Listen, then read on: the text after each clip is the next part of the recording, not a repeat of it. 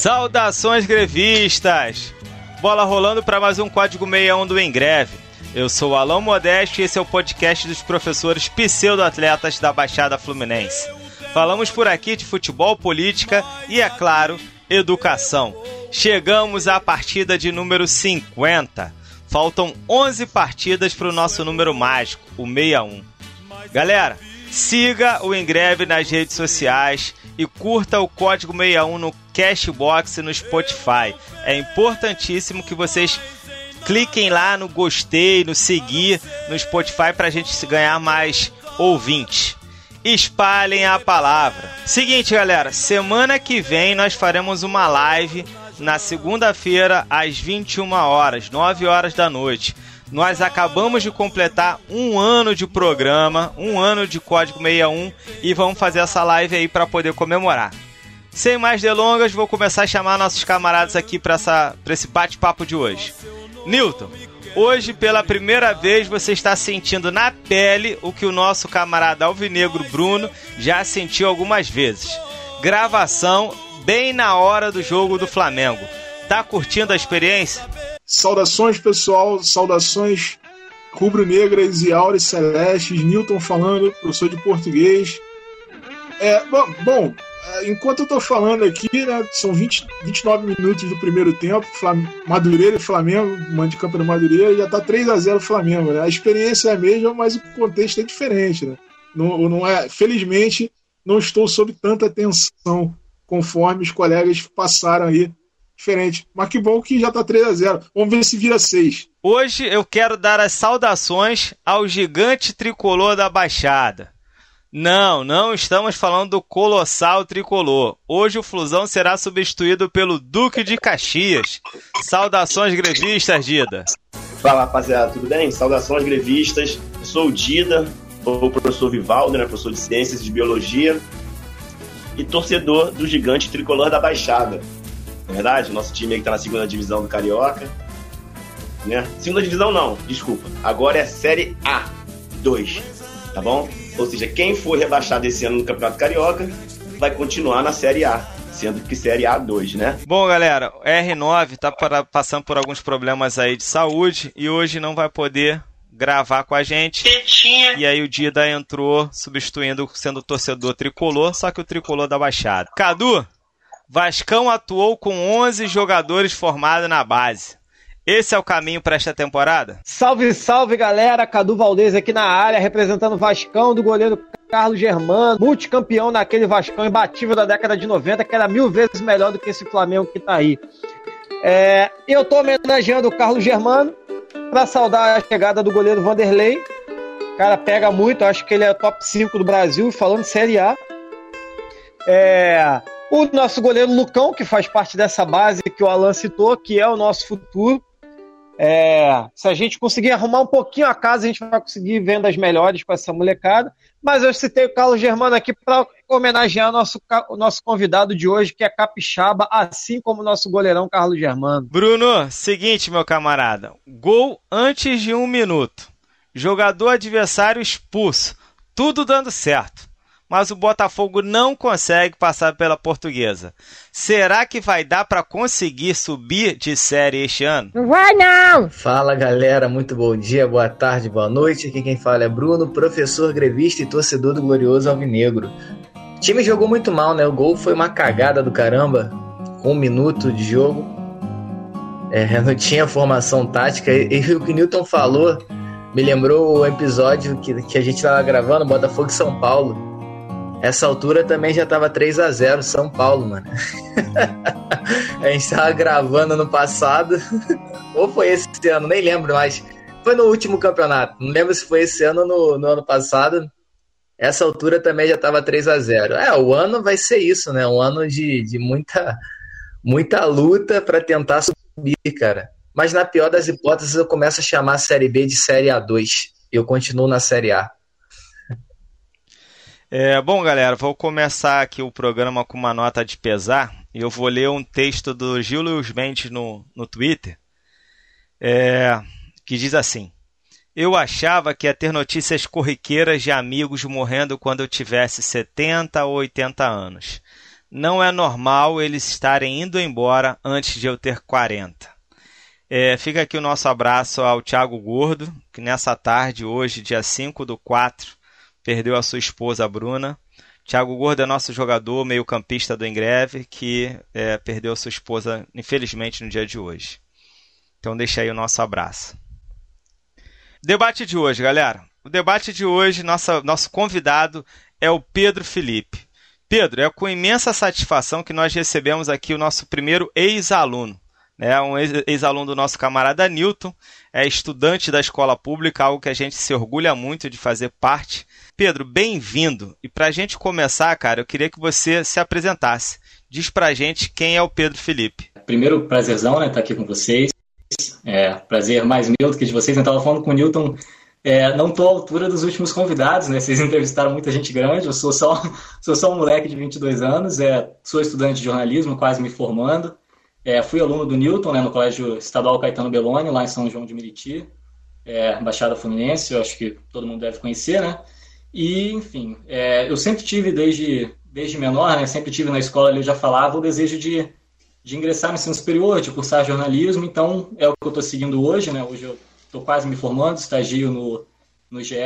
Como um dos amigos da mesa já entregou, eu sou capixaba, é, não sou carioca, né? Por isso, vai, vai ficar claro durante o programa, né, na minha fala, eu não consigo falar mais do que cinco minutos sem que alguém perceba, então, assim, mesmo que eu não dissesse, alguém já perceberia, né? Vai ficar claro durante o programa.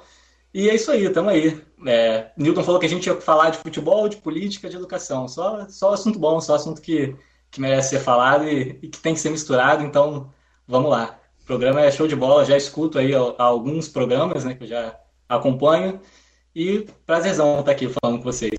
Bacana. E sobre a importância, cara, todos são importantes.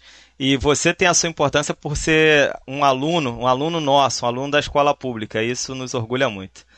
E para abrir aí nossos trabalhos, eu vou botar teu professor. Então bate um papo aí com ele, Newton. Pedro, as voltas que o mundo dá, né? Quem diria que um dia é, nós estaríamos nessa, nessa, nesse contexto, né? Nessa, nessa posição aí de, de entrevistador, entrevistado, podcast. Infelizmente, né, é, num cenário completamente. É, é, é um cenário de guerra, né? Um cenário, para mim, é um cenário de guerra. Né? Nós estamos tendo nossa, nossa guerra particular. A gente brinca, a gente descontrai, né? a gente vê futebol né? que, que voltou, parou, depois voltou de novo, aí tinha que parar e não parou, né? e ficou aquela coisa toda e tá rolando aí. Né? Tá aí os, os comentários do Flamengo, mas o cenário é, é desolador. Infelizmente é nesse cenário que nós nos reencontramos. É, a minha dúvida é a seguinte, eu, e acho que é uma dúvida que persegue bastante gente né, bastante, bastante ouvinte, né, a nossa dúvida aqui da mesa. Como fica a parcialidade, a questão da parcialidade no coração do jornalista, no coração do torcedor? Que linha é, que limite é esse? Que, quais linhas delimitam isso? É, existe essa parcialidade? Ou, ou, ou, é aquela coisa do que, não, todo mundo tem a camisa por baixo, né, existe opinião imparcial, existe texto imparcial, existe narrativa imparcial. É, é, vamos, vamos falar também um pouco de linguagem, né? Vamos falar um pouco de texto também, que é a, é a minha praia. É, é o cara escreve o, o, PVC, que nós sabemos que é palmeirense, né? pegar aí os jornalistas conhecidos, né? É, o cara escreve, ali bate um coração palmeirense também, e aí como é que fica isso na hora de fazer uma crítica, na hora de, de apontar um erro? É, o futebol que mexe com muitas paixões, né? Existe essa parcialidade? Você já tão jovem já está sofrendo esse, esse problema, se é que ele existe?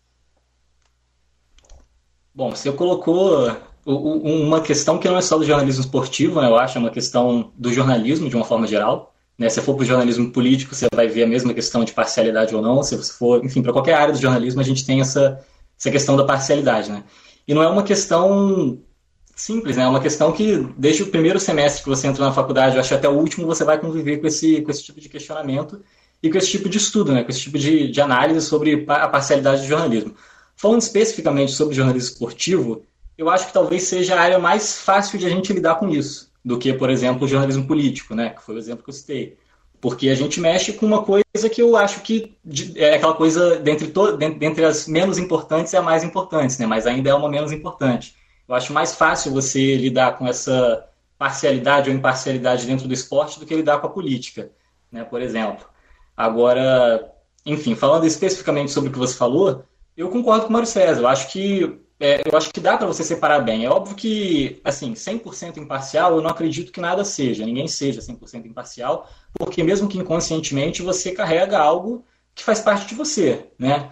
Agora, isso não necessariamente vai passar para o seu trabalho de uma forma efusiva, porque a gente lida com uma, com uma questão que é o nosso trabalho, né, professor? Assim, veja bem, você não, você não vai entrar em sala de aula e trabalhar mal de propósito, sabe? Assim, quando você começa a a trabalhar, ser jornalista, por exemplo, no, no esporte, você, você, você acaba sendo levado pelo seu trabalho em si. Então, por exemplo, quando, por exemplo, você vai, você é rubro-negro, você vai cobrir o Vasco, você vai torcer contra o Vasco? É impossível você torcer contra o Vasco, porque você está cobrindo o Vasco. Você vai querer que o Vasco ganhe, você vai querer que o Vasco vá bem, você vai querer que o Vasco chegue uma final de campeonato, que isso vai engrandecer o teu trabalho, entendeu? Quanto mais à frente o Vasco for numa competição, melhor vai ser o seu trabalho. Então, eu realmente não, não eu acho que no grosso, né, na, na, maior parte dos profissionais, dentro do esporte, a gente tem. É, é, a galera trabalha bem, entendeu? Independentemente da, da paixão clubística. Eu acho que a paixão clubística ela existe, ela sempre vai existir. Alguns profissionais preferem explicitar, outros não. É, eu, por exemplo, pelo menos nessa altura da vida, prefiro não explicitar, porque você sabe que a gente vive numa rede de ódio também em rede social, né? Enfim, é, as pessoas, depois, se você publica uma matéria num clube rival e aí vem o camarada te achincalhar, te, né, você cai numa rede de ódio ali de determinado clube. Eu prefiro não explicitar isso no momento. Já sofreu esse tipo de coisa, Pedro? Não, ainda não, ainda não, até porque eu sou muito novo, né? Ainda não cheguei a publicar tanta coisa assim. Ah, eu, Mas eu, é algo que a gente sabe que acontece. Nós falamos do Mauro aqui, o Mauro tem uma fala muito engraçada sobre isso, que ele, ele diz assim, que o jornalista esportivo, todo mundo quer saber o time dele mas ninguém se preocupa em saber o time do técnico. né? Que o, o, técnico. Ah, o cara, fulano de tal assumiu o, o Botafogo. Pô, aquele cara já teve um, um time, ou tem um time. Né? Tivemos aí o caso do, do, Luxemburgo no Vasco, que a torcida do Vasco adora o Luxemburgo, né? ou pelo menos estava adorando o Luxemburgo, e ele é um cara, assim, abertamente rubro-negro, né? com toda uma história ligada ao Flamengo. Ele quer ser presidente do Flamengo um dia, inclusive. Né? Então, assim, ele, ele sempre fala isso, mas no jornalismo esportivo, o cara não só quer saber do time dele, como fica na bronca com qualquer resposta que ele dá. E ainda tem isso, né? Porque o cara, às vezes, fala o time ele desagrada os torcedores rivais e desagrada os torcedores do time, que já não gostam exatamente. dele. Não, exatamente. Aí, aí, se o camarada, por exemplo, ele começa a se identificar com o time, aí surge duas coisas, né? Primeiro, vai vir o torcedor rival a chincalhar ele porque talvez fez uma crítica ao rival, e vai vir o torcedor que é do clube que ele torce a chincalhar ele porque ele não está sendo torcedor bastante. Né? Você vira um, parafraseando aí, né, o Bandeira de Melo, você vira um falso rubro-negro, um falso vascaíno, um falso palmeirense, né, etc. Agora, tu acha que isso funciona, é, cara? Dá para esconder, desculpa, Cadu, dá para esconder o, time tanto tempo nessa época aí de, de, de rede social, de... Ah, eu, eu, eu acho que é uma questão não necessariamente você esconder, trancar as sete chaves. Por exemplo, você sabe meu time, você provavelmente já deve ter falado para eles. Se não falou, vai falar depois dessa conversa, naturalmente. Então, assim, não é um problema que as pessoas saibam. É um problema que você, enquanto a sua postura profissional, é, diga isso explicitamente o tempo todo. E até uma questão de, por exemplo, se eu ficar aqui dizendo, pô, sou Vascão, sou Mengão, sou Fogão, sou Fusão. Como é que vai ser a minha entrada no clube rival no dia seguinte? Né? O assessor vai me receber bem? Um determinado entrevistado vai me receber bem? Um jogador vai me receber bem? Uma fonte vai me receber bem? Né? Você, você começa você mesmo a criar suspeição do seu próprio trabalho, entendeu? Então, por bem, né, principalmente o pessoal que está começando, que ainda não tem uma credibilidade, ainda não tem um, respeito no meio, as pessoas preferem não, não exibir isso tão efusivamente. Eu, particularmente, até exibo, mas quando exibo, faço no meu Melhores Amigos do Instagram, né? Enfim, eu tenho ali um grupo, sei lá, deve ser 20, 30 pessoas. Ah lá, você, você está no meu, no meu, Melhores Amigos do Instagram, você já viu. Aliás, aliás mas... a suspeição é a palavra da moda no país, né? É a palavra mais importante. é a palavra da moda no país. Se, quando você falou do Mauro César, eu achei que você fosse, inclusive, citar outra frase dele, né? Que ele sempre diz o seguinte: todo mundo quer saber o time do jornalista esportivo. Mas uh, esse mesmo clamor pelo partido político que votou o comentarista de política não existe, né? Embora exista sim uma cobrança pela parcialidade do jornalismo político, mas não era a mesma intensidade do jornalismo esportivo. Talvez Eu pensei que ele caráter fosse justamente- falar isso. Desculpa, Pedro, te cortar, mas era isso que eu ia, ia comentar. Eu pensei, eu pensei que o Newton fosse chegar aí. Na verdade, o mal do César, né? Fosse chegar aí. Não, na Não, verdade, porque essa, essa nós- do, do, do, do comentarista do jornalismo político eu nunca escutei falar, não, mas deve ser uma variação. Me parece uma variação de comentário. Ah, sim. sim, o sim. conceito é o mesmo. Sim, o conceito é o mesmo, mas a, a cobrança não é a mesma, né, professor? Eu acho Não, que até é né, por- pelo futebol ser esporte, né, ser um caráter popular muito forte, as pessoas têm muito mais esse engajamento em saber o time do comentarista do que em saber o partido que votou o cara que está te dando a notícia sobre política. Né? Essa cobrança, o, o futebol mobiliza muito mais. Né? O futebol tem um caráter mobilizante muito forte. E as pessoas querem muito mais é, fazer essa fiscalização, que não é errada, não acho errado. A fiscalização sobre a mídia deve existir. As pessoas devem fiscalizar o trabalho da imprensa, né? não está errado. Mas essa fiscalização ela acontece muito mais forte no esporte, que, de novo falando, é a, menos é a mais importante das menos importantes das coisas, né? do que na política, que é talvez a mais importante coisa da, da nossa vida, né? que está ali no nosso dia a dia, no basicão da nossa vida. Bate-papo muito legal. Achei maneiro ainda que você chamou o Newton de professor. É bom que todos Eu aqui não ficam. consigo. Não, é eu, também, eu também, até até hoje, eu ainda chamo os professores da faculdade de professor também. Professor, Eu isso é também, bom. Eu não consigo, eu não consigo. Olha, depois, depois daquele bate-papo com o Sérgio Vaz, eu também vou, vou até adorar que me chamem de professor para sempre.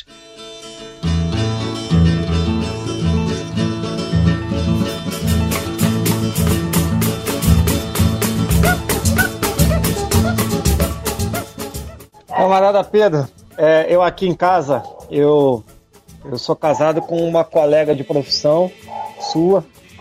A minha esposa é jornalista. Ela trabalhou 10 anos no Extra e agora ela está no Globo, na, na- na editoria de ciência. É, e, e quando você estava falando sobre, sobre parcialidade, respondendo a pergunta do Newton, eu me lembrei de um episódio curioso, para não dizer bizarro, no mínimo curioso, é, de uma de quando a- aquele aquele ano, aquele último grande campeonato brasileiro do Vasco, 2009, se eu não me engano. 2011, E o- cara? Ah? 2011. 2000, 2011, perdão. Mas, o ano de Diego É. Souza. Sim. É, o, o Newton vai logo na ferida, né? Olha quem ele vai lembrando.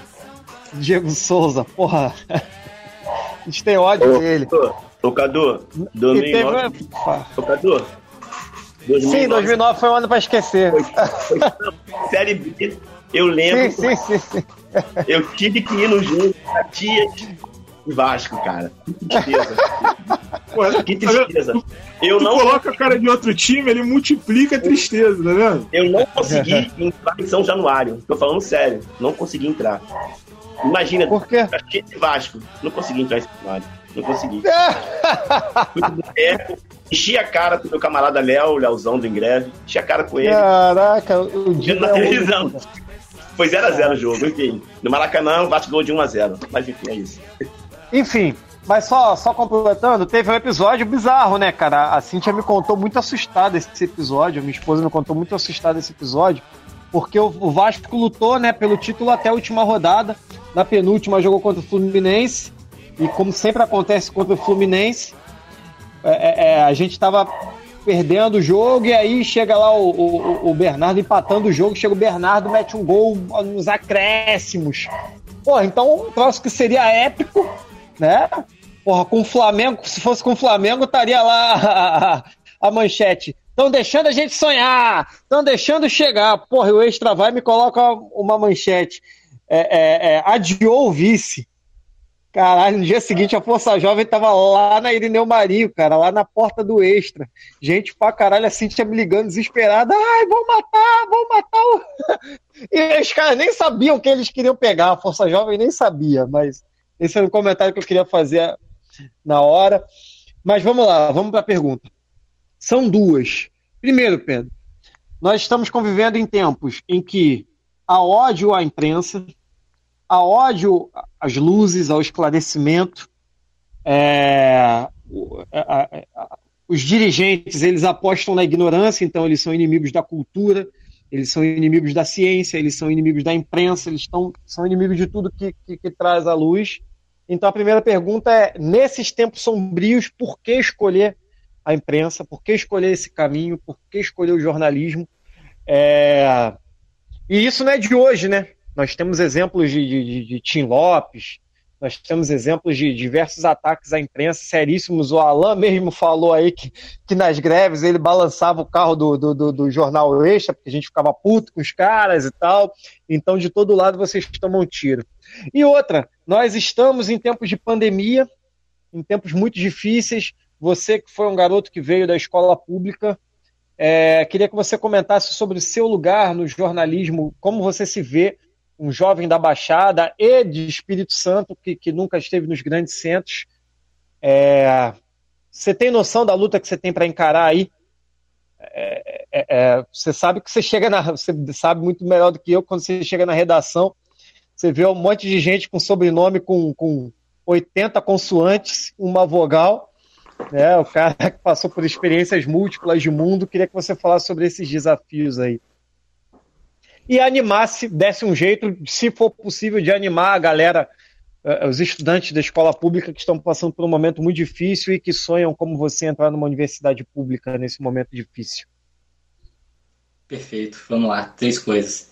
É, só comentar uma coisa antes que eu lembrei, eu, a minha, minha relação com Newton começou antes mesmo da, da sala de aula, né, professor? Porque antes de, de a gente ser aluno e professor, eu comecei a seguir ele no Facebook porque ele fazia resenha de, de Flamengo no Facebook, né? O Newton sempre resenhava os jogos do Flamengo e, e alguns de vocês comentavam. Eu lembro, de, eu lembro do Alan e do Rafael. Isso eu lembro com certeza. De, de, de estarem no, no, nos comentários desses. Já era, já era, já era o germe do, do código 61. já, é, já era a origem. Não, então, é, justamente por isso, é, assim, lembrando desse meu início, né? Tipo, eu, sempre quis ser. Eu, eu tava pensando nisso agora, né? Refletindo entre uma, entre uma pergunta e outra eu, eu, eu segui o Newton justamente para participar desses debates. Já era a minha, a minha vontade de, de, de trabalhar mais ou menos com isso, né? Agora, voltando às perguntas, é, cara, nesse momento de tanto ódio, né? Por que ser jornalista? Eu vou te dizer que, para mim, isso não foi uma, uma questão, porque, como eu, como eu falei, eu sempre, sempre quis mesmo, assim, desde criancinha, sabe? Eu sempre fui meio fascinado é, por jornal, assim, tal, gostava de folhear, o esporte sempre foi um fio condutor, né? Eu comecei com o esporte, o jornalismo esportivo sempre me levou ao jornalismo. Aí depois eu comecei a gostar de jornalismo como um todo, que é algo que inclusive eu gosto sempre de bater na tecla. Eu acho que tem muita gente que às vezes gosta de futebol e aí quer ser jornalista esportivo. Eu acho que você, ser jornalista tem que gostar de jornalismo. Né? O esporte é uma área que você vai cobrir, mas sua profissão não é esporte, sua profissão é jornalismo. Né? Então eu, eu, eu, eu sempre gostei de esporte, esporte foi o fio condutor, o esporte me levou ao jornalismo e aí do jornalismo eu fiz a minha profissão. Então, isso nunca foi uma questão para mim, tanto que, por exemplo, quando eu, eu, eu não passei no, na primeira vez que eu fiz o Enem, né, não passei na fiquei eu, fui, eu era o primeiro da lista de espera da Rural e não teve nenhuma chamada na minha, na minha classificação. É, quando não passei, eu nem cheguei a cogitar é, me candidatar para outra coisa, sabe? Porque eu sabia que era isso que eu queria fazer. Mas os desafios, cara, pô, são imensos, né? Porque, assim, é uma profissão que vocês também devem acompanhar está sendo precarizada, ainda, ainda não se descobriu uma, uma forma de se ganhar dinheiro hoje com jornalismo na internet, por exemplo, como se ganhava antigamente com jornalões e tal. A gente não tem mais o monopólio né, da informação que a gente tinha um tempo atrás. O que vocês produzem aqui hoje, por exemplo, não pode ser deixado de se considerar como conteúdo jornalístico, embora vocês não sejam jornalistas por profissão, e vocês competem, por exemplo, nos, nos programas de, de podcast de toda a grande imprensa e de toda a imprensa alternativa, vocês estão aqui competindo, né? Então, assim, o monopólio não é mais nosso, né? Embora a gente ainda tenha, obviamente, a grande imprensa ainda tenha um poder de, de persuasão, né, obviamente, muito maior, é, né, e de acesso às pessoas muito maior, mas é, há uma concorrência também muito maior. E as redações estão acabando, né, as redações estão sendo extintas, cada vez mais jornalista é demitido no que a gente chama de passaralho, né, um jargão jornalístico para demissão em massa, é, as redações são cada vez menores, então assim, se vier hoje, por exemplo, para você pedir uma, um conselho para o aluno, né? Se viesse hoje um aluno falar, cara, quero ser jornalista, você me recomenda? Eu vou falar, pô, só se tu quiser muito. Só se tu, realmente isso que você quiser para sua vida, que você gosta muito disso. Porque eu, eu, eu realmente, assim, fico até meio chateado, meio triste de não conseguir responder a sua pergunta com uma resposta esperançosa. Mas eu realmente vejo a missão sendo muito difícil, né? A, a, a por exemplo, todos os mecanismos que a gente inventou, né, a grande imprensa falando de forma geral, inventou para combater as fake news não são eficazes. né, o, fact-checking, né, o checagem de fatos de, de, que os jornalões fazem, que a imprensa faz, não, não, combate a fake news com a mesma tranquilidade que uma mensagem repassada no WhatsApp. Né? O, o, o Bolsonaro, que inclusive a gente pode, claro, é, a gente pode não, a gente deve né, sinalizar que contou com, a, com, a, com uma naturalização da imprensa para chegar ao poder. Né? Mas a partir do momento em que ele chega, ele não, é, é, é não poupa também os seus ataques à imprensa. Né? A gente, eu estava lendo uma notícia até esses dias que, enfim, eu ia tentar achar aqui agora, mas não. É, o 2020 registrou um número absurdo né, de ataques à imprensa no Brasil, e a maioria deles vindo de Bolsonaro, família Bolsonaro ou aliados do Bolsonaro. Né? Então, assim, o tempo realmente é, é sombrio para a profissão. É, a gente tem, do ponto de vista, do ponto de vista é, prático, né, burocrático, as redações sendo enxutas, é uma, mais difícil de você conseguir um estágio, de você conseguir um emprego do que era antes. Muita gente que se forma, muita gente mesmo que se forma na faculdade de jornalismo não vai ser jornalista, vai se tornar, é, é, vai trabalhar com comunicação corporativa, com assessoria de imprensa, né, enfim, que acaba não sendo o sonho da galera que começa. Pedro, mas... por que está diminuindo? Por que essa diminuição? Não. Porque, por, por exemplo, é, no impresso, é, as pessoas não leem mais, né? As pessoas não leem mais jornal como seria antigamente. Isso daí é o mais fácil de, de se considerar. E na internet, a, a, ainda não se ganha tanto dinheiro na internet. As pessoas não têm o, o mesmo hábito de acessar. A internet foi o que surgiu, né, digamos assim, para substituir o jornal impresso. As pessoas não têm mais o mesmo hábito de acessar é, um site como tinha de ler jornal, sabe? O, o, a receita que você, quem banca o jornalismo é a publicidade, né? Isso é o ponto, ponto primeiro, né? Que, de onde vem o grande dinheiro da grande mídia? da publicidade. A publicidade na internet paga menos, proporcionalmente, né, do que pagava antigamente. Eu acho que isso é fator básico. E as redações vão sendo enxutas, enxutas, enxutas, porque as pessoas não consomem mais notícia como consumia antes. É mais difícil é, de, você, de você conseguir é, é, sustentar, digamos assim, uma grande redação como você sustentava antes. E as pessoas realmente não consomem, né, professor? É, é, essa questão mesmo, da, por exemplo, da guerra às fake news, né? As pessoas hoje se informam pelo WhatsApp, se informam né, enfim, por, por, por, vias que não estão mais bancando o, o, o jornalismo, né? Eu, eu, acredito. Então, assim, eu, eu acho realmente que o, o momento não é bom. O momento é, é horrível. Né? Mas para quem gosta muito, eu gosto muito. Eu sempre me vi fazendo isso. Sempre me disseram que eu escrevia muito bem, que eu falava muito bem. E é nisso daí que eu me encaixo. E, enfim, sempre fui fui avançando por aí, cheguei aqui, curto pra caramba fazer o que eu faço, entendeu? Quando estou numa transmissão ano, ano passado, ano passado não, né? Retrasado, a gente até perdeu a, a noção do tempo, né? 2019 a gente fez a cobertura da, lá num, tra, num trabalho da faculdade, né? A gente fez a cobertura da, da série B do Carioca, série A2, como, como foi bem dito. A gente fez a cobertura ao vivo, né, para uma, uma web rádio, e, porra, era um negócio que eu senti um tesão absurdo de estar na beira do campo.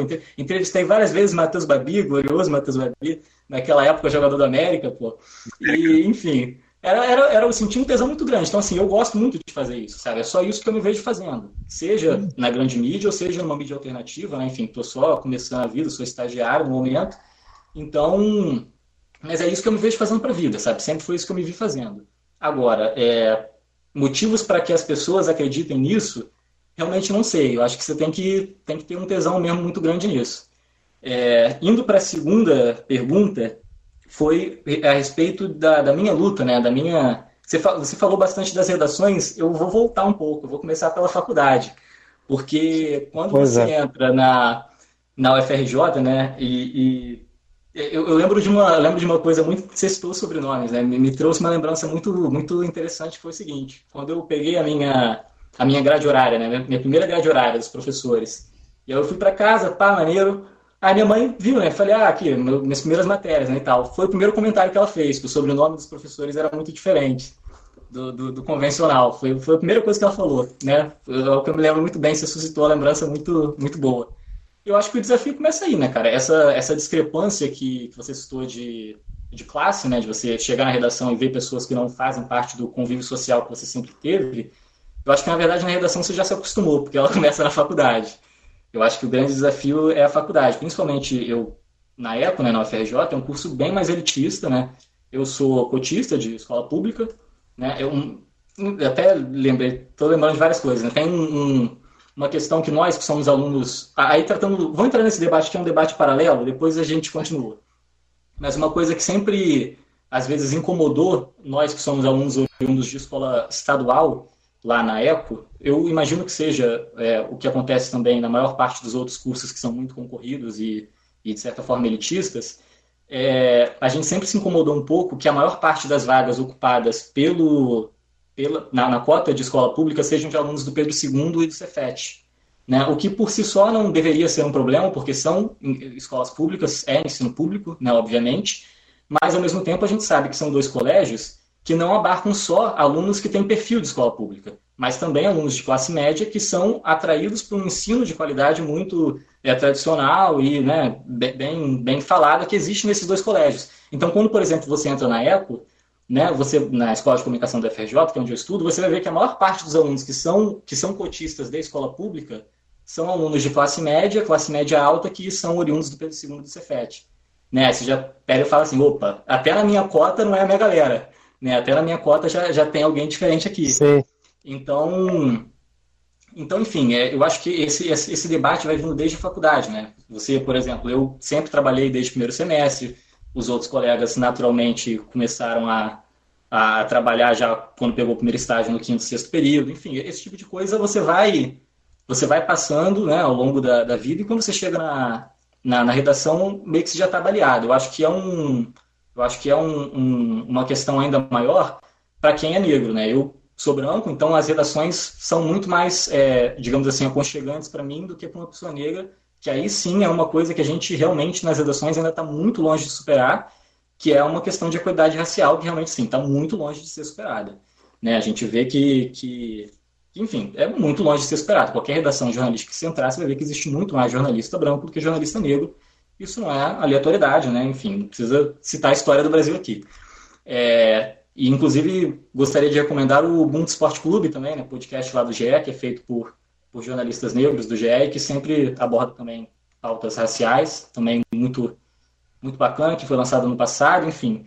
E é isso, eu acho que, esse, eu acho que essa questão que você citou vem desde, a, vem desde a faculdade, sabe? Eu acho que você vai se calejando ali e quando você entra na redação é, é um passo a mais, enfim, e aí você vai indo.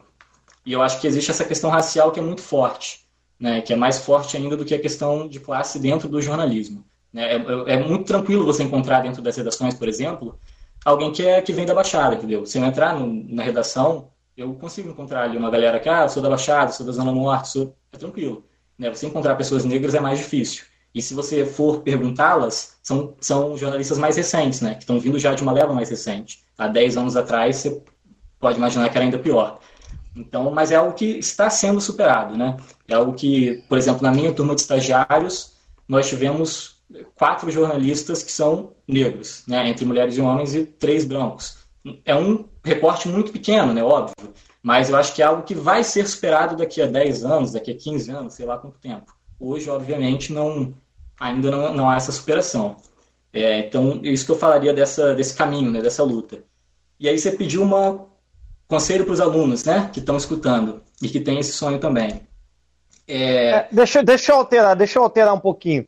É, e, e, e, se esse contexto de pandemia tivesse sido na sua vez, você acha que teria como driblar isso? Você acha que teria como tentar? Porque o que eu converso muito com os meus alunos é que assim é, é, é a questão de classe é tão forte no Brasil, né, cara? Porque eu, quando eu, eu, eu tentei uma vez passar para a história, não consegui. Na segunda, para mim, já era a última já era a última tentativa. Eu não conseguia me ver tentando mais uma vez.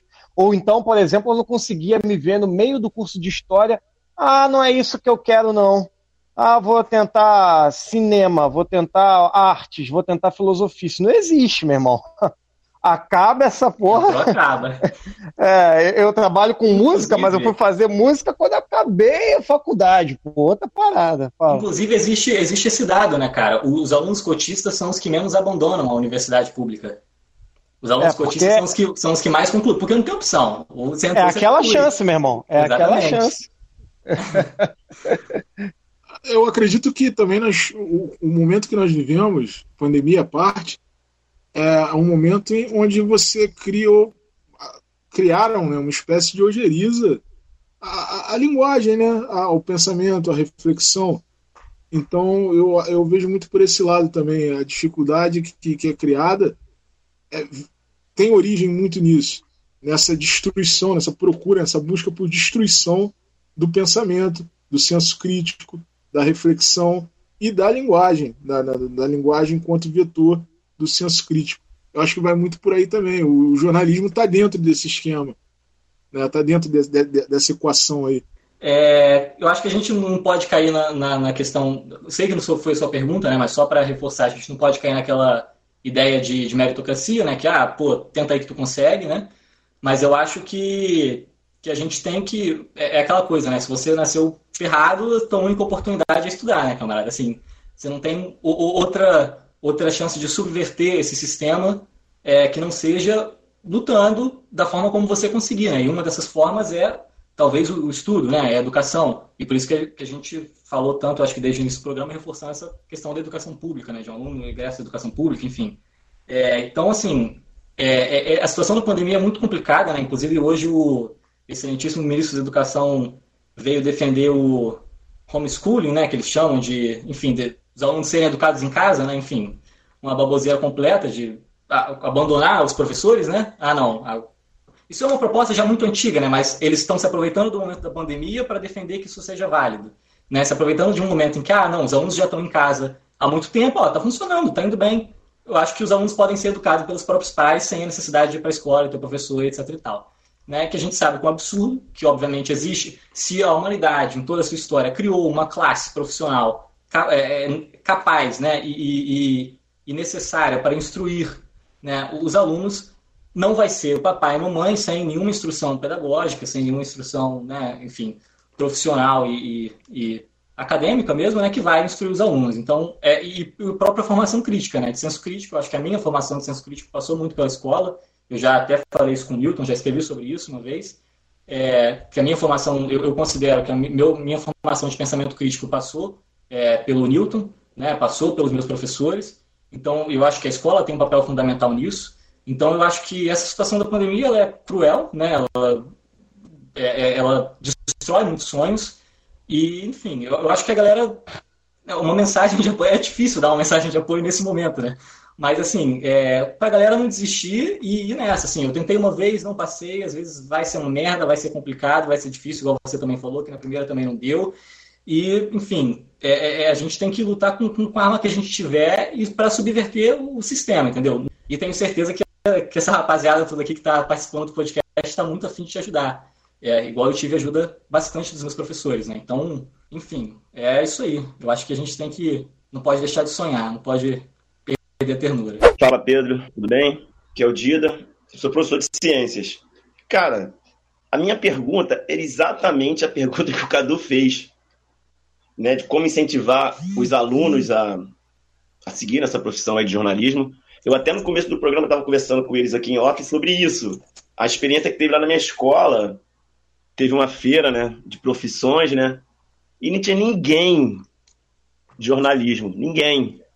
E eu fiquei com isso na cabeça, uma profissão tão importante, né, cara, para a democracia, né, para a informação, ainda mais nessa nessa época aí de fake news, né, caça-clique também, né? Então, assim, mudando um pouquinho aí, cara, como é que você vê na visão do, do jornalista como desenvolver habilidades para combater desinformações? Essa é a pergunta da vez, essa é a bola da vez. essa é a pergunta que todos nós fazemos. É, cara, eu, eu, eu, eu acho complicado, né? Aquilo que eu falei, até agora tudo que foi criado, né, a gente ainda não conseguiu chegar perto de alcançar uma, a máquina de ódio que tem, por exemplo, né, aquele disparo de massa de fake news. Né? A gente ainda não conseguiu chegar nesse caminho.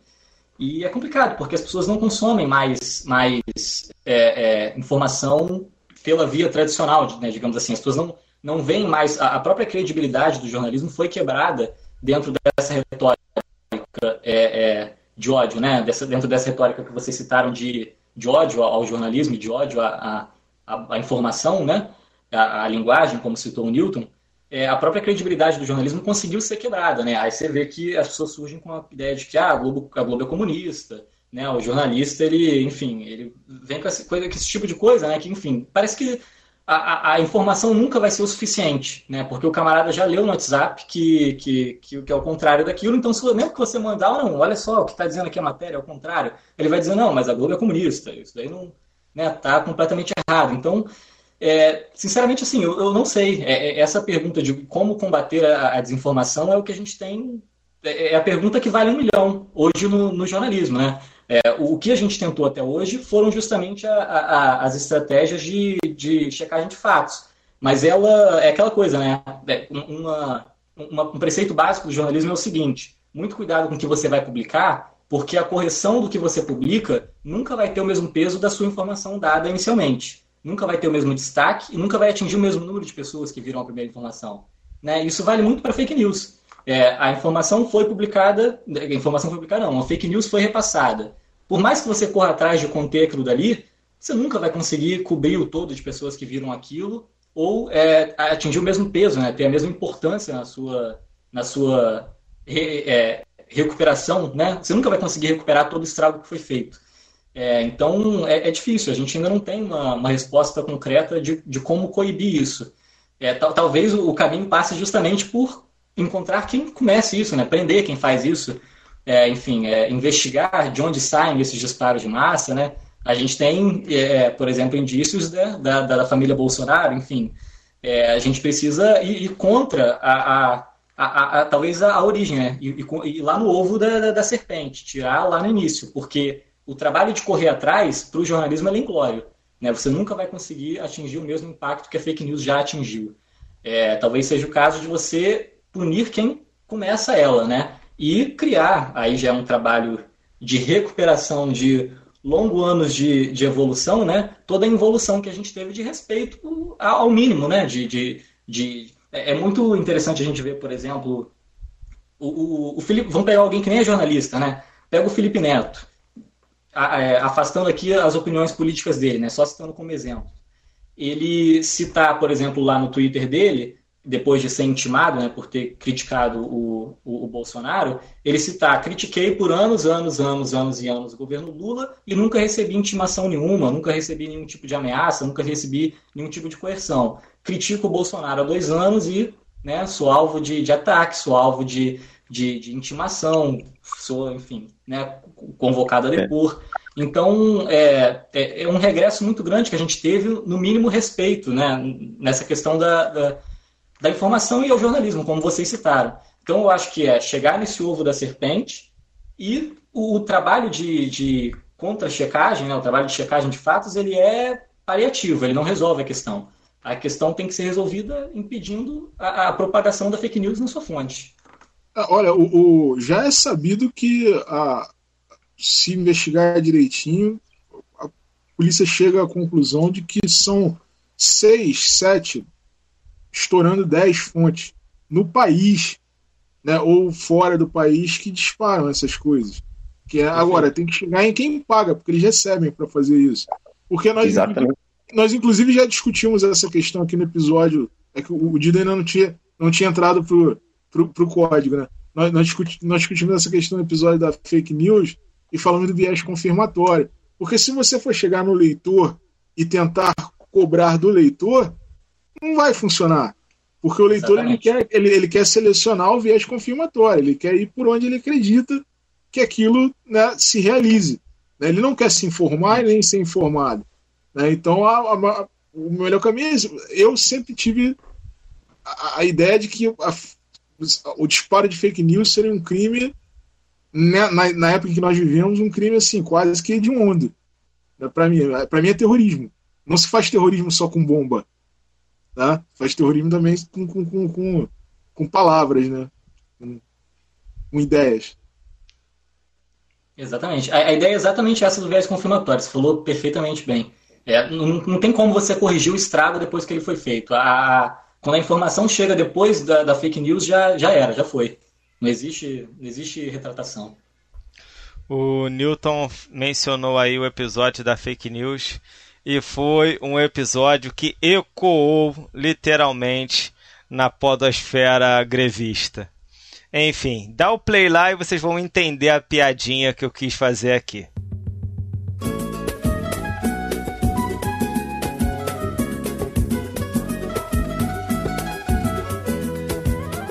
Ah, algumas falas do Pedro me chamaram muita atenção e é muito ruim ficar por último, hein? Vocês acabam entrando na, na pergunta e a gente acaba tendo que, que modificar algumas coisas.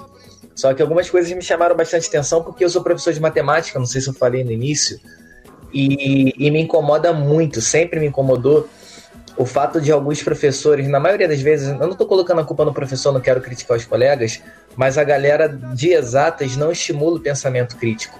Hoje mesmo a gente estava conversando é, no nosso grupo do podcast, e aí eu mandei uma foto que eu estava dando aula para uma turma de nono ano, mandei uma foto para eles do quadro, porque eu falei que estava em sala, mandei uma foto e falei, segue o baile. E eu estava dando aula de teorema das bissetrizes, aí eu parei para pensar assim, cara, o que, que, o aluno precisa saber de teorema das bissetrizes, mano? Isso não serve para nada. Aí você estava falando agora de fake news, automaticamente eu pensei numa função exponencial é, para trabalhar com fake news, estimular o pensamento crítico, né? O poder de alcance de uma fake news, eu já estava pensando nisso. Minha mente matemática pensando nisso já para trabalhar com meus alunos sobre função exponencial. E quando você fala que a escola teve um papel importante é, na formação do pensamento crítico, isso me deixa bastante feliz, ainda mais quando eu fico sabendo que você veio da escola pública. É, e a minha pergunta porque uh, tem essa, essa fake news, né, de, do aluno da escola pública abandonar a, a, a, universidade, de ter um desempenho ruim. Inclusive, tem uma pesquisa de doutorado da UERJ, é da professora Daniela Frida, que fala exatamente do desempenho dos alunos cotistas, que é um desempenho, na maioria das vezes, muito melhor do que os alunos não cotistas. Mas a minha pergunta tem a ver com o que eu estudo é, em educação matemática. Existem algumas preocupações. E duas preocupações da educação matemática é, são sobre dois conceitos, vou falar rapidamente, que é background e foreign ground. Background é como se fosse uma espécie de bagagem cultural que o aluno leva com ele. E o foreign ground são as expectativas de futuro. Então eu queria saber de você, ô, ô Pedro, o que você levou de bagagem cultural contigo da escola pública, das suas experiências de vida, é, que foram bastante importantes é, nesse seu desenvolvimento da profissão e sobre sua expectativa de futuro, porque dentro do jornalismo tem diversas áreas, até mesmo jornalismo esportivo. Você almeja, de repente, é, uma carreira de, de comentarista, é, sair da redação? Quais são suas expectativas de futuro? Eu fiquei bastante curioso é, em saber sobre isso. Bom, bora lá. É, com relação, primeiro, ao que, que eu trouxe de, de bagagem da, da, da escola pública, né? Cara, eu acho que muita coisa, acho que tudo, né? Porque assim, eu, quando eu entrei no Belone, eu tinha, sei lá, 11, 12 anos, né? Tinha acabado de chegar aqui no Rio. E foi justamente o período em que eu, digamos assim, acho que eu me formei, formei a minha personalidade enquanto jovem e depois adulto, né? Antes eu era só uma criança, né? Criança é meio que tudo igual, né? Enfim, no, óbvio que a criança, cada criança é diferente da outra, né? Mas você vai formar a sua, sua bagagem cultural, intelectual e tal, já depois de um pouco mais velho, né? Então, eu acho que foi justamente mais ou menos nesse período aí, em que eu me mudei para o Rio, em que eu entrei no Belone. Então eu acho que a escola, enfim, faz parte de tudo, né? É, e, e, tudo mesmo, né, cara? Assim, eu estava lembrando, por exemplo, a gente está falando de. Newton deve lembrar disso, a gente está falando de, de, de, política, né, educação pública, quando a gente lançou uma chapa do, do Grêmio Estudantil que teve lá, que nunca, nunca aconteceu de verdade, mas rolou a ideia de, de ter uma chapa lá, Newton tá rindo. eu encabecei a chapa primeiro de, de otário, que me botaram para ser o cabeça de chapa. Queriam criar uma chapa e ninguém queria ser o, o, o cabeça. Aí foram lá e me botaram, quando eu já estava dentro. Mas depois que eu entrei, eu me engajei e tal, e a gente ia, a gente conversava com os alunos para entender o que, que, cada um queria, a gente ia de sala em sala, batendo na portinha, pô, apresentar proposta e tal. Era uma merda as propostas, mas enfim, já, já, já, é, assim, eu lembro disso e eu penso, pô, isso já era ali o início do que eu de, de, uma participação política que abarcou pelo menos ali 15 alunos que faziam parte daquela chapa, entendeu? A gente já conseguia conversar com os outros alunos, dialogar, a gente, é, a gente teve a preocupação, lembra que a gente teve a preocupação de ir do sexto ano até o terceiro ano, para ver a diferença, né? Porque, pô, um moleque de 16 anos tem ideias diferentes de um moleque de terceiro ano.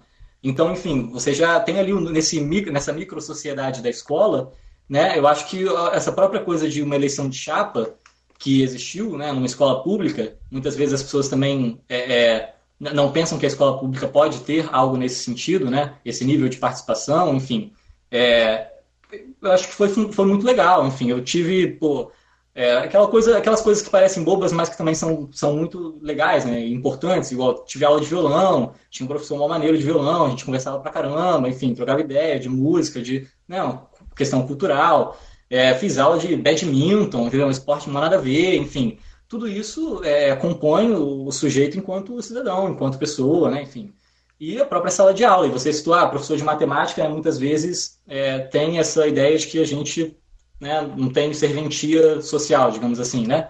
E, pô, igual eu tava falando com o Newton, o Felipe, né, que é esse outro professor que me ajudou pra caramba no Enem, que me ajudou pra caramba é, nesse meu desejo, né, de ser jornalista e tal, é professor de matemática. Botafoguense, Botafoguense, conversávamos muito sobre Botafogo.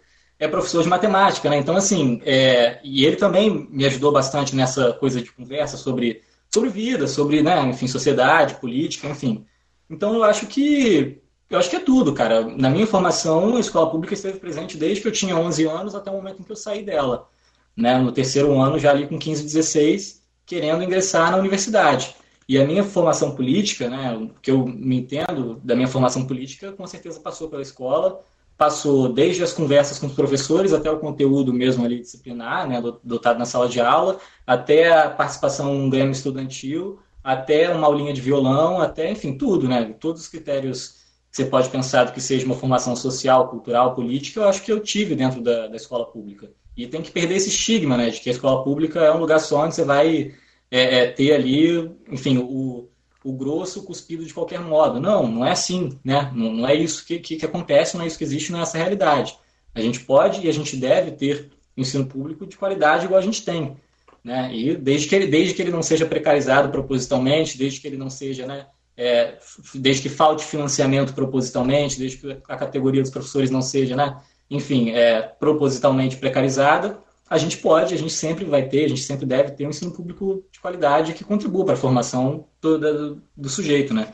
E eu acho que, por mim, tudo, né? Eu acho que toda, toda essa minha formação passou ali. Eu estava lembrando também com o Newton outro dia, né, que eu escrevi a própria meu apreço, eu sempre sempre gostei de, de jornalismo, sempre li, né, mas eu não lia tanto. Aí eu lembro do episódio na, na Bienal do Livro, a gente sempre fazia, lá no, no Belone, a gente sempre ia, toda a Bienal do Livro organizava caravaninha ia para Bienal. Aí lembro que o Newton, a Bienal que eu fui, né, com, com o Newton, já tinha aula com o Newton, o Newton indicou dois livros, para mim e para mais um amigo. Aí eu comprei o livro, curti pra caramba o livro, Rubem Fonseca, depois se tornou um dos meus atores preferidos, que eu mais gosto, enfim. Eu acho que, que essa coisa de bagagem cultural, bagagem política, bagagem social, é, ela pode haver em qualquer escola que for, seja ela pública, seja ela privada, seja, enfim. E ela deve acontecer. E aí, voltando à, à ideia do, do homeschooling, né? É impossível ter isso em casa com seus pais. Impossível, impossível. Isso você só, só, só é possível ter, né? Só, só, quem, só quem proporciona isso é a escola, com a sua diversidade, com alunos diferentes, com professores né, ali que estão ali dispostos a te ensinar, a te engajar. Isso você não vai ter dentro de casa, isso você vai ter numa escola. Então, enfim, eu acho que fez parte de, de tudo. Tudo que eu. Né, de toda a minha formação, óbvio que não só dentro da escola, fora também, mas a escola esteve presente em toda, em toda essa caminhada. E a outra pergunta é o meu futuro, né? Cara, não faço ideia. É, você, você, citou comentarista, é a única coisa que eu não quero ser. Eu não, não curto comentário. Eu não gosto muito de, de, de fazer de fazer análise, de dar comentário, de dar pitaco. E eu, eu penso, né, muito a nossa profissão é a reportagem, né? É, é a informação, não necessariamente a reportagem, mas é a informação. Né? O comentário ele é algo que o jornalista pode desempenhar, mas que não é jornalismo por si. Né? Por, exemplo, você pode ter o Drauzio Varela escrevendo sobre medicina. Ele não é jornalista, ele é médico, por isso que ele escreve sobre medicina. Né? Você pode ter um economista falando de economia, você pode ter um jogador de futebol falando de futebol. Então, o comentário em si ele não é o jornalismo, né, o comentário ele é uma função que é exercida por jornalistas muito experientes porque têm um conhecimento muito grande sobre aquele assunto. Agora, a nossa profissão é a reportagem, é a edição, é a produção, é a apuração. Né, é isso que eu, que eu sinto mais tesão em fazer, é isso que eu quero fazer. Então eu curtiria bastante ser repórter, ser produtor, ser editor. Ainda tô me, eu acho que o estágio é bom por isso. Você não precisa se definir. Você tem que se descobrir e ir caminhando. E aí o resto a gente vai no, no Zeca Pagodinho, a vida vai levando a gente. Aí a gente vai se encontrando no meio do caminho. Quais são as suas referências, ô, ô, Pedro, de jornalismo, no, no, jornalismo esportivo? jornalisticamente, vamos lá. É, cara, quando me perguntaram isso na entrevista de estágio, né? Eu, eu não sei se ficou claro, eu acho que ficou, né, desde o início. Hoje eu estou estagiando na, no, no, esporte do Grupo Globo, né, que é GE, Sport TV e TV Globo, né, redação, uma redação integrada entre, entre, entre, todos, os, entre todos os veículos. E, e quando me perguntaram isso lá atrás na entrevista do estágio, aí eu respondi, eu senti que teve um certo susto, porque eu não falei um jornal, depois eu fiquei pensando, eu não falei um cara da Globo, né? Eu acho que eles devem estar muito acostumados a sempre, a sempre escutar um cara da Globo. Um cara, na mesma hora que eu falei, que me olharam assim, eu falei, putz, falei merda, fiz merda. e pior, eu falei um cara que às vezes bate na Globo. Que eu citei o Zé Trajano, né, cara? O Zé Trajano é o cara que eu mais curto, assim, é, profissionalmente, é o cara que eu admiro pra caramba, é um cara que eu gosto muito. É, meu, meu sonho assim, de vida, pô, conhecer o Zé Trajano, tomar uma cerveja com o Zé Trajano. curto muito o Zé O, nosso também, cara. Adoro, adoro, adoro. quando, ele, e... quando ele vier aqui no Código 61, a gente vai te chamar. Vai me chamar, uma me ideia. chama. Pô, ele, tamo dentro. Ele tá na... já. Só marcar a hora. É, eu, eu, ia fazer só um comentário quando você falou que, que já conhecia os textos do Newton é, antes de ter aula com o Newton. Eu também tive essa experiência, né? O Newton gosta de escrever. Inclusive, eu odeio uma crônica do Newton, que foi aquela do jogo Flamengo e Botafogo, que o Berrio deu um corte no, no Vitor Luiz e pro gol do Diego, foi eliminação na Copa do Brasil. O Newton não deve lembrar, porque o Alan mandou pra gente no grupo, eu não conhecia o Newton. Eu lembro que eu apaguei a mensagem, mano, eu tava tão puto no dia seguinte, falei, eu não vou ler essa porra, não apaguei, falei, manda o Nilton pra puta que pariu. Xinguei pra caramba no grupo, mano. Porra, vai se ferrar, Nilton, Alan, todo mundo. Ah, o, o, isso é engraçado. Pior que, né? pior que pra um é Botafoguense mandar. Pior que pra um Botafoguense mandar um Newton se ferrar, tem que estar tá puto mesmo. É engraçado, é engraçado que, que a, gente, a gente escreve, né? A gente vai escrevendo e sai completamente do nosso domínio, né? Assim, é, é, é uma grande ilusão o cara que, que trabalha com, com, com o texto, com a linguagem, achar que tem algum tipo de domínio sobre aquilo. Eu tô sabendo isso do Bruno agora, nunca imaginar que o Bruno tinha me lido. Né? Pô, ele falou, agora, né? Isso foi quando, Nilton? 2017, né? Sim, é. Houve um período que eu escrevia, inclusive 2017. eu escrevia, eu escrevia pro Doente, Doente pro Futebol, né? Que era um site, é um site que existe até hoje. Eu fui convidado para ser freelancer de lá. E aí eu escrevi durante um tempo, sem compromisso. Né? Não tinha nenhum tipo de compromisso empregatício. Mas... Só não escreve para só não escreve pro, pro, pro Ingreve. Ah. Só não escreve pro código 61. Depois bota, de 2000... bota o berimbau, berimbau. Olha a cobrança aí. Depois de 2018, ali 2018, ficou bem complicado escrever em Facebook, porque é como nós conversamos aí no momento anterior, né, do nosso papo é, o ódio né, o, ficou muito acirrado, a questão política e tudo mais. Então, você emitir um, uma opinião, ainda que seja sobre futebol, né, é, ficou muito difícil. Eu fui meio que escrevendo cada vez menos, cada vez menos, cada vez menos. E a, a minha, a, minha, a minha carência por falar de futebol e política e análise, ela acaba sendo suprida. Ficou a, a, primeiro no, no no, no celular do Rafael, do nosso, nosso camarada Rafael, né? ele que me, me aguentou aí durante anos. o Rafael, ele, ele tem, tem um lugar no céu por me aguentar durante todo esse tempo, porque nem torcer pro meu time ele torce, né? no final das contas. E, e aí depois com, com, com o programa, com o podcast. O podcast hoje eu faço aqui com, com, com a galera o que eu fazia antes, né? Obviamente com menos com menos flaprés, é, é mais normalmente mais democrático. Bom, Pedro, é, o papo foi agradabilíssimo, cara. O Trajano tá na nossa lista de desejos. Estamos cercando a galera do pontapé inicial. Já veio o Gil Luz Mendes. Vai dar bom. Já veio o Matias Pinto. Já tô negociando com o Leandro e a mim. Daqui a pouco eu vou no Dudu e fecho com o Trajano. Quando o Trajano vier, você será convidado. Pelego da rodada. Apesar de ser outro dia. Eu pergunto a você onde vai se esconder da enorme euforia. Vamos aqui direto para o nosso bloco do Pelego da Rodada. Hoje a gente não vai falar sobre o Vira Casaca e o Grevista, vão ficar guardados para a semana que vem na nossa live. Segunda-feira, repetindo a informação, segunda-feira, 9 horas da noite, vamos fazer uma live lá pelo canal do Ingreve no YouTube. Dida, você é o primeiro. Traz seu pelego pra roda, meu camarada. Eu separei dois, né? Até acredito. Vou escolher um, é lógico, mas até acredito que esse outro que eu, que eu também estava pensando, alguém vai citar. O meu pelego vai ser o presidente nacional do PTB, né? O pai da Brasil lá, né? Da Cristiane Brasil, Roberto Jefferson, que em plena sexta-feira da paixão faz um videozinho ensinando como torturar. Diz ele, dá um pau neles de cacete, bate no joelho, bate no cotovelo, no ombro, para quebrar a articulação. Bate para que, pra quebrar e eles não vão voltar mais. Caralho, o maluco é brabo. Porra! E ainda por cima, ele afirma ainda que políticos favoráveis às restrições são, abre aspas, enrustidos, fecha aspas. Ah, merda! Ou seja, é, falando que os caras devem ser homossexuais. Ou seja, uma pessoa que se diz um cidadão de bem, né, um good citizen, né, faz isso justamente no dia que os católicos celebram a Paixão de Cristo. Glória a Deus! É brincadeira isso, né, cara? É brincadeira, esse cidadão de bem. Vocês estão de sacanagem! É isso que eu tenho a dizer. Roberto Jefferson, sem dúvida. Vocês estão de brincadeira! Tá aí o pelego eleito pelo Dida. Seguindo, Cadu, sua vez, meu camarada. Traz seu pelego da rodada, por favor. É um pelego coletivo. Os meus pelegos da rodada são aqueles empresários crotos pra caralho lá de Minas Gerais que, que pagaram. Eles pagaram dinheiro, cara. Gastaram uma grana para comprar para comprar vacina, cara, né? nessa onda, nessa vibe de que meu dinheiro compra tudo, né, cara? E aí, cara, tomaram, tomaram, o que tudo indica, tomaram um soro fisiológico, ainda precisa ser, ser ainda carece de investigação.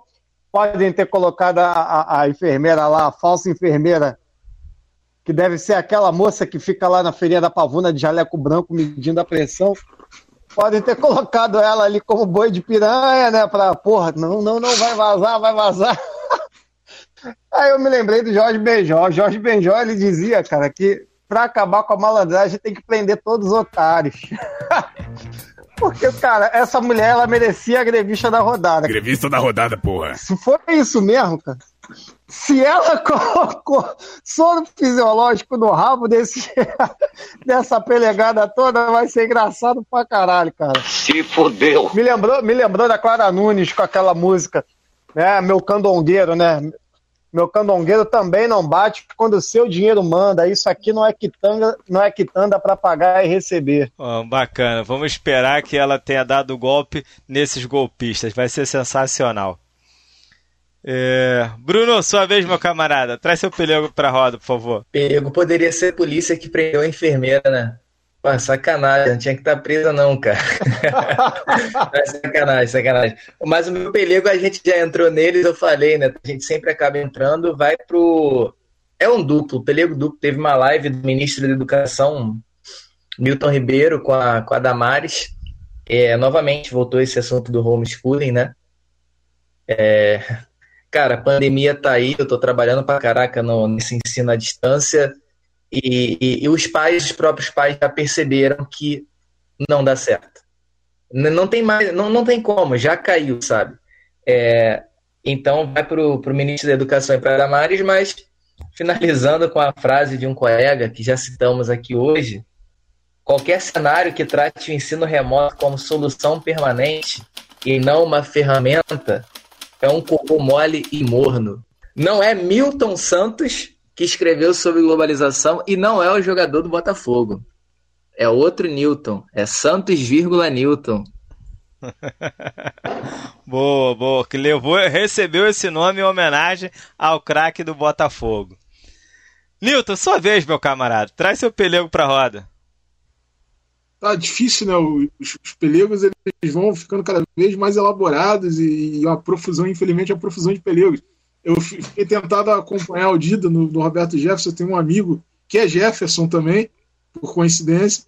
E, e ele, ele, diz que a mãe dele, quando ele era pequeno, colocava medo nele com o Roberto Jefferson. Ó, se não se comportar, o Roberto Jefferson vai te pegar. Né? Ele, ele conta essa história, que ele morria de medo do Roberto Jefferson.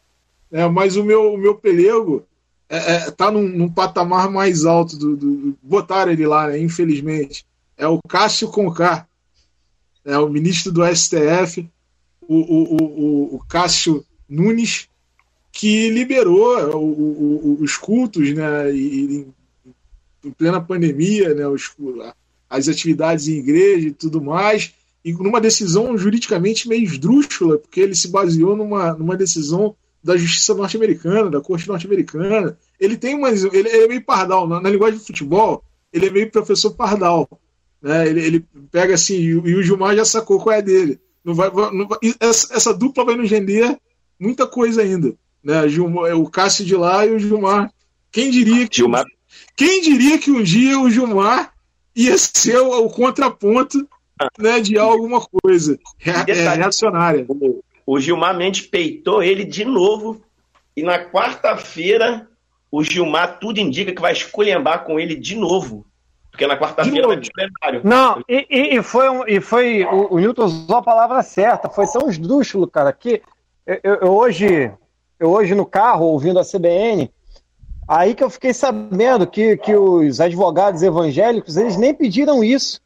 O que eles pediram foi a garantia deles poderem continuar fazendo os cultos em live. Não. Maneira via live. Que loucura. E aí o Cássio Conká fez isso para dar aquela lambida de saco no Bolsonaro, né, cara? Que coisa absurda. O cara foi além do que pediram. Burrice. É o Cássio Conká que você falou aí e me lembrou aqui que estamos sem o nosso R9. Tetinha. O especialista em Big Brother. R9, um abraço, melhoras. Segunda-feira esperamos você aqui de volta. Pedro, sua vez, meu camarada. Traz seu pelego pra roda, por favor. Bora lá. É, eu tinha separado dois que iam mesclar bem com, com, com, a temática do programa. Né? Um já foi citado, eu até também tinha citado antes, que é o Milton Ribeiro, né? o ministro da Educação. Como já foi citado, vou para o meu segundo, que é o seguinte, na verdade é um grupo de pelegos, né? É, a gente teve nessa semana, né, no fim do mês passado, a divulgação, né, dados conseguidos aí pela agência pública, de que um grupo de influenciadores digitais receberam verba da Secretaria de Comunicação para poder fazer propaganda do tratamento precoce contra a Covid-19. Né? É, Secretaria de Comunicação do Governo pagando influenciador digital para fazer propaganda em rede social da COVID, é, de tratamento precoce. Aí hoje nós tivemos também no Jornal Globo matéria sendo publicada, um levantamento feito por eles, de que é, teve um aumento de 558% em reação, em reação adversa no ano passado o, do uso de cloroquina e de hidroxicloroquina, e nove mortes desde março de 2020 relatadas por uso de cloroquina e de hidroxicloroquina. Né? Então, assim, é isso que essa galera está sendo paga para fazer, né? para financiar, para poder propagandear uma política de morte. Né? Um tratamento que não tem eficácia comprovada, um tratamento, é, enfim, que não é defendido por ninguém além do Bolsonaro né? e dos seus respectivos aliados, e que essa galera tá passando para frente em troca de um pagamentozinho que para essa galera também não deve ser nem tanta coisa assim, porque com a rede social dele, se é influenciador digital, com certeza também ganha muito dinheiro além disso, não é ninguém tá passando fome, né? Tá sendo pago para poder fazer propaganda de uma política de morte, de uma política que mata. 558% a mais de reação adversa de kit Covid, né, como chama, como é chamado pelo governo e nove mortes, nove mortes relatadas por reação adversa de cloroquina e de hidroxicloroquina desde março do ano passado, desde que começou a pandemia. Né? Coincidência não é, aleatoriedade não é. é. E tem uma galera recebendo grana da Secretaria de Comunicação, dinheiro público, né? já que o, o, o governo Bolsonaro gosta tanto de falar de alocação de dinheiro público, né? tem que cortar, tem que parar de gastar, pode já começar a parar de gastar com o pagamento de, de propaganda para financiar a política de morte. Né? É, vou dar o meu período da rodada para essa galera influenciadora e para todos os, os, demais que defendem, que defendem e que fazem essa, essa propaganda de, de tratamento precoce. Caras como Bolsonaro não têm amigos, têm cúmplices. E o pelego da rodada, troféu Bolsonaro, vai para esse grupo de youtubers que ganhou dinheiro público para poder fazer propaganda de um tratamento que não tem solução, que não resolve o problema. Estão me ajudando pra caralho aí, hein? Porra, assim quem ganha sou eu, porra! Ganhou, porra! Você no rabo, gente. Apito final. Vamos lá, cara. Vamos nos despedir aqui do nosso camarada, do Pedro Felipe, que trocou essa ideia muito legal com a gente, bateu essa bola muito maneira. Vou chamar o Newton para poder se despedir do seu ex-aluno, dar aquele tchau e falar que o Flamengo tá arrebentando aí, já tá 5 a 1 no, no Madureira. Até logo, pessoal. Obrigado aí pela, pela presença, Pedro. Sempre um, um, uma satisfação, sempre um orgulho. É, é, é, não só para mim, para mim, para o Felipe, é, para os colegas de bancada que, embora não tenham é, trabalhado com, contigo, mas você, de certa forma, acaba é, representando né, o, o, aluno, né, a questão do aluno, o nosso trabalho que, que vai dando certo. Né, o nosso trabalho, a, a, a representação do, do, nosso trabalho, no fim das contas. Né? eu tenho, tenho um amigo que que essa semana ainda ele, ele trabalha no mercado financeiro e aí ele me perguntou: você é feliz com o teu trabalho? Porque ele está passando por uma série de problemas, né? problemas que pessoas que trabalham no mercado financeiro devem passar. Né? E, e aí eu expliquei para ele, expliquei para ele a, a, a, satisfação que eu tenho de ser professor, apesar de, das dificuldades que nós conhecemos. Né? Então você acaba sendo um tipo de orgulho para a gente também. Então, obrigado pela tua participação. É, falei aqui, o Flamengo já tá 5x1, né? Madureira, carioca, mas tá, tá, tá legal, tá divertido. É, e vamos que vamos. Cadu, sua vez, meu camarada. Aquele abraço. Deixa o um abraço aí pro Pedro. Esse é seu momento de se despedir dele. Valeu, galera. Obrigado a você que nos ouviu até aqui. Obrigado, Pedro. Engraçado como a gente está vendo uma sequência legal de, de, de, de entrevistas que estão reforçando os nossos laços com o ensino, né? A entrevista com o Sérgio Vaz foi muito bacana, né? Por, por nos devolver a magia da sala de aula e o Pedro aí é, é, é, nos lembrando que, que, que, todo o trabalho que a gente faz, toda a luta, trabalho exaustivo de, de sala de aula, é, é, ele nunca é em vão, né? Parabéns, garoto, você vai longe. É, e o meu abraço final fica aí para a torcida capixaba, de Vascaínos capixabas. O Espírito Santo é, é, o estado mais vascaíno, segundo uma pesquisa é, é, é do Facebook, em parceria com Globoesporte.com, 2017, não sei se isso mudou, mas eu acredito que seja. Meu pai é capixaba também, de Cachoeiro de Itapemirim, e Espírito Santo é Vascão. Bruno, sua vez, meu camarada. Deixa aí o, o abraço fraterno aí pro, pro Pedro. Estamos terminando mais um episódio. Muito obrigado, Pedro, pela participação. Eu fico muito orgulhoso quando vejo um ex-aluno, mesmo sendo de, de, não, mesmo não tendo sido meu aluno, um aluno de um companheiro nosso, é, me deixa muito orgulhoso. Muito obrigado pela participação. E queria deixar aqui o um abraço para o nosso camarada Tiago Gordo. É, nesse momento difícil, não tenho palavras né, para dizer nesse momento, mas gostaria de deixar um abraço para a família e a todos. Um grande abraço. Continuem usando máscaras Saiam somente se precisar. Só a luta muda a vida. Um grande abraço. Dida, meu camarada, representante do Caxias aqui na mesa. Sua vez. Nasci caxiense. Então é natural torcer pro Duque de Caxias e acompanhar até tudo do Duque de Caxias. Eu sigo mesmo, acompanho, vou em jogo, vou em tudo. Queria agradecer aí o Pedro, bate-papo muito saudável, muito bacana. A profissão dele é muito importante né? Se vê agora até nesses nessa época de pandemia a importância da, da informação, a importância do bom jornalismo, né? Para mim é um dos pilares da democracia, o bom jornalismo, e que siga em frente aí na sua profissão que você gosta. A gente se vê aí quando o Trajano vier aqui, o Ranzinza. Pedro, cara, satisfação imensa ter você aqui. O bate-papo foi muito legal. E repetindo o que o Bruno falou, apesar de você não ter sido meu aluno, mas é um orgulho. Um orgulho, sobretudo, de saber que uma pessoa tão competente, com uma oratória muito boa como a sua, saiu dos bancos escolares das escolas públicas. Isso, para mim, é, é, um, é um sinônimo de um trabalho bem realizado. Então, muito obrigado por esse bate-papo. Esse momento é seu. Termina o programa aí e deixa uma dica cultural, por favor. Vai lá. É, bom, primeiro agradecer, né, claro, todos vocês. É, fico feliz que vocês tenham curtido. É, vou repetir o que eu falei no início do programa, né? Quando o Newton me chamou, eu falei, bom, professor, topo participar, acho maneiro, curto, mas eu tô longe de ter o nível dos entrevistados que vocês estão entrevistando, né? pelo amor de Deus. Sou só um moleque, então fico feliz que vocês tenham gostado, que tenha sido legal, que tenha sido papo bacana, enfim, fico realmente feliz de verdade e aceito o convite para voltar à entrevista do, do Trajano já que foi feito.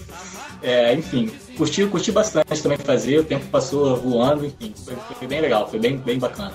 E a dica cultural, eu vou misturar duas coisas que estão no momento, né? O livro que eu estou lendo agora e um fato que aconteceu ontem. Eu vou misturar os dois para indicar o. Vou mostrar aqui para vocês, né? A galera não vai ver, mas vou indicar o último livro do Casão, Casa Grande, ou Travessia, em que ele conta, né? Narra a história dele com, com uso de drogas, né? Conta, enfim, a relação dele com as drogas, tudo que ele viveu, desde o início até hoje, enfim.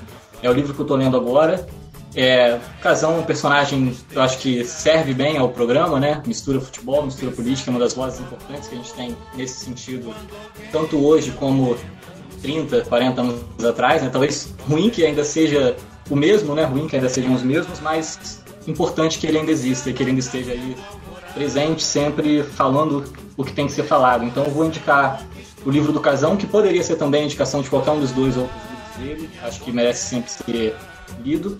E aproveitando o fato de que ontem ele tivemos a notícia de que ele se recuperou da Covid, né? O Casão pegou, pegou Covid-19 e ontem tivemos a informação de que ele fez um novo teste e já deu negativo, já está 100%, já está bem, já está recuperado. Então, essa indicação dupla aí de dica cultural, vou sugerir o, o, livro do Casão. Pode ser qualquer um dos três que ele, que ele lançou. O que eu estou lendo agora é o Travessia. Boa dica. Casagrande é sempre é muito respeitado por, pelo Código 61. Galera, muito obrigado para quem chegou até aqui, teve paciência de nos ouvir mais uma vez. O Em Greve é grande e só a luta muda a vida.